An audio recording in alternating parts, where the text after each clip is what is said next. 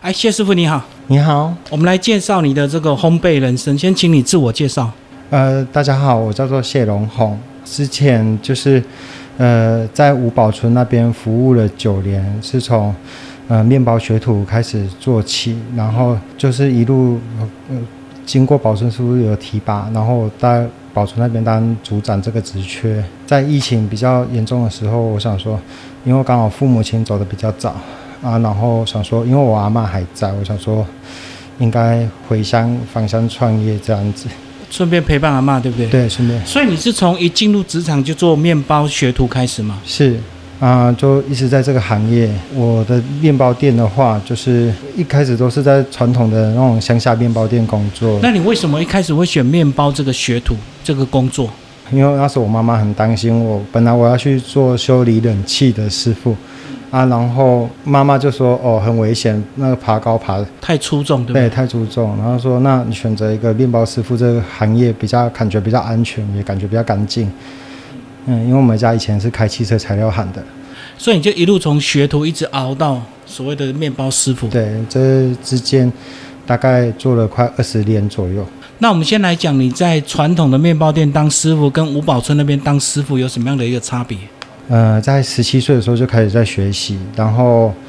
有个机会，因缘机会之下，在八十五度 C 的林口长庚店当主厨这个职缺。啊，因为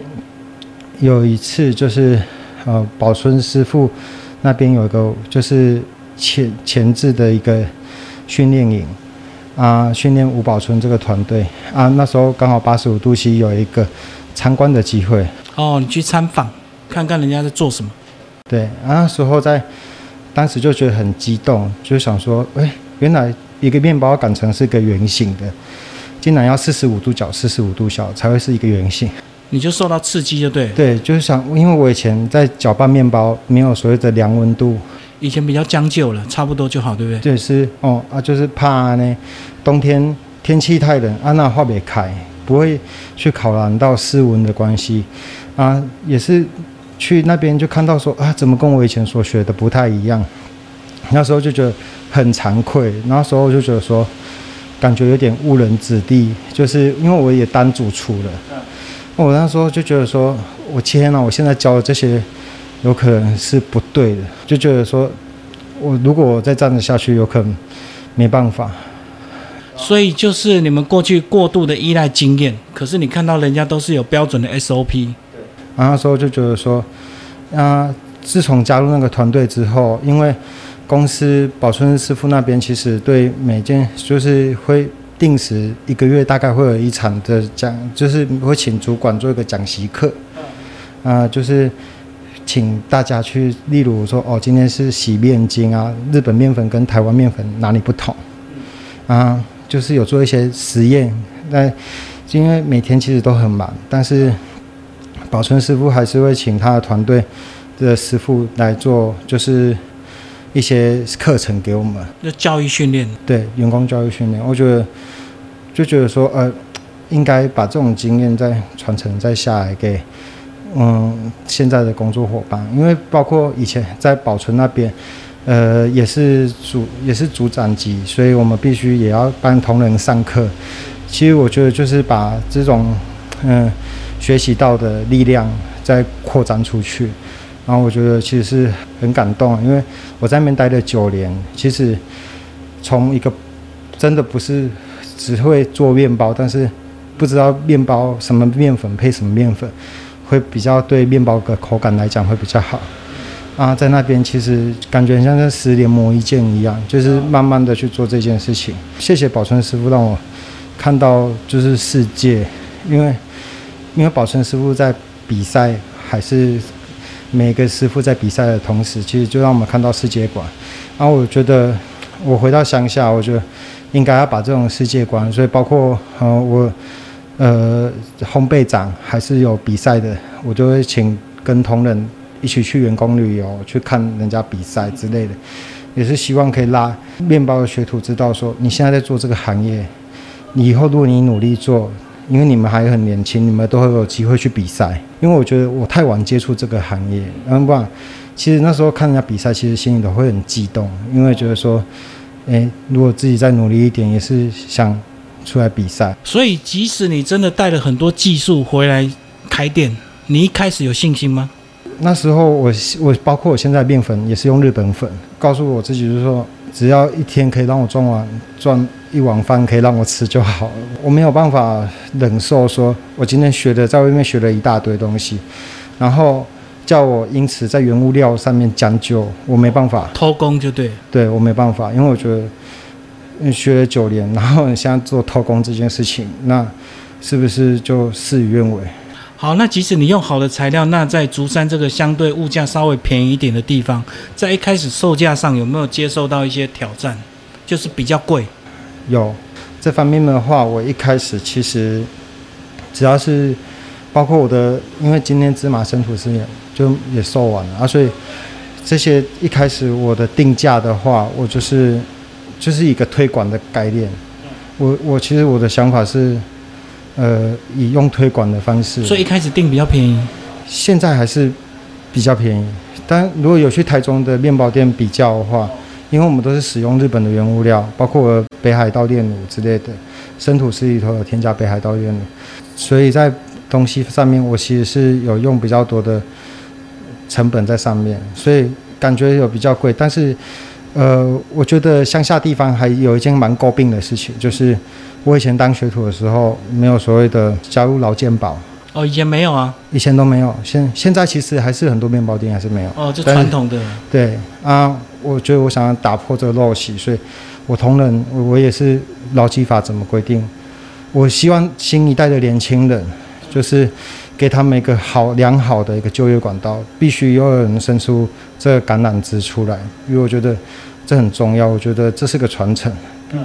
因为我觉得人生在很短的时间内，必须要再传承，再给下。所以你的意思是，即使你用比较好的原物料，用比较好的员工福利，然后你用推广价来卖，有些人还是觉得贵，对不对？就像一个试金石一样，包括就是呃，今天推荐我的阿星木工，我觉得很谢谢他们，因为他们说这些面包其实应该要在都市才会买得到，所以我觉得总要有人做第一个，就是。领头羊的部分，我觉得我想要把这些东西带回来。我也希望说城乡差距不要差这么多。而我觉得让这个地方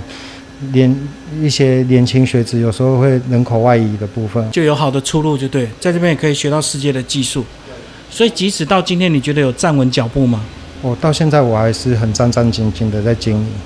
因为包括我也会很担心，所以我也会有时候会请。外界的师傅，包括义和堂的主厨，他们都会来这里跟我技术交流。我会请他们来，就是增进这家面包店的互相观摩。对。然后你怎么样在口味结合一些在地食材，这样更能够那个让竹山的特色凸显出来？有做一些就是杯，就是拿那个玉米甜玉米的部分，然后有混入面包体头，当成就是像。手捏面包这样子，单令食材就是，但是都是竹山在地的小农的部分。所以竹山主要的食材就是竹笋、芋头、那个地瓜吗？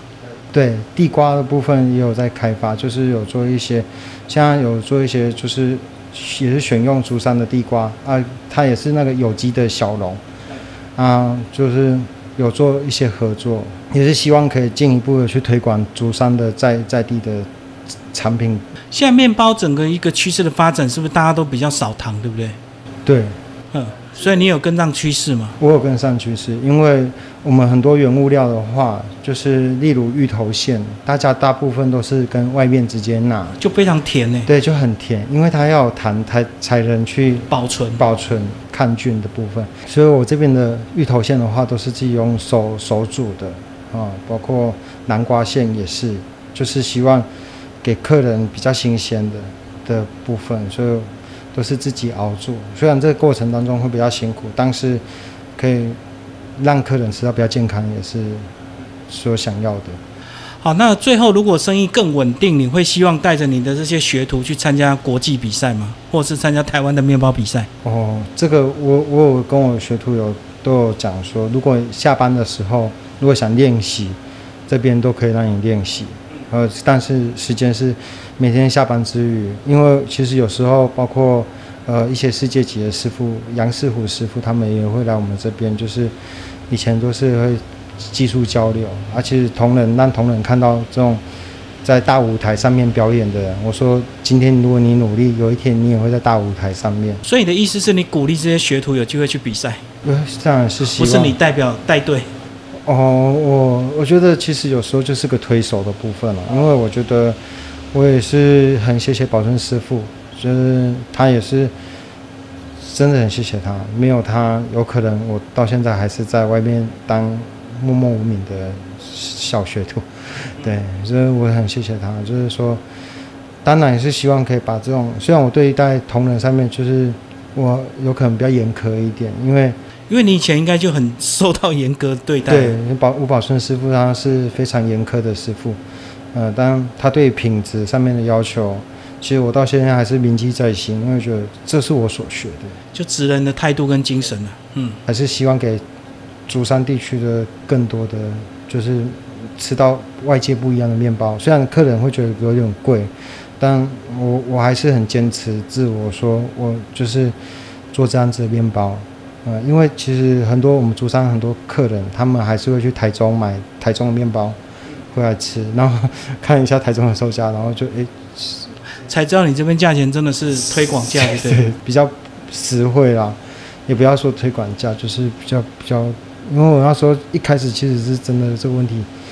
有困扰我一阵子，那时候我也有遇到说，因为我现在一包面粉大概都一千七左右，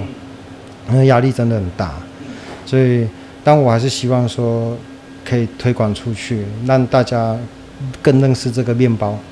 希望以后用不要再用酥油，而是用天然奶油来去取代，因为已经换了一个世代了。我觉得应该要以这个新的世代在流行的东西为主流，国际主流。所以继续坚持。但是我相信你这两年回乡创业，应该最开心就是陪伴到你阿妈，对不对？对对，因为一开始我阿公也还在，嗯，对。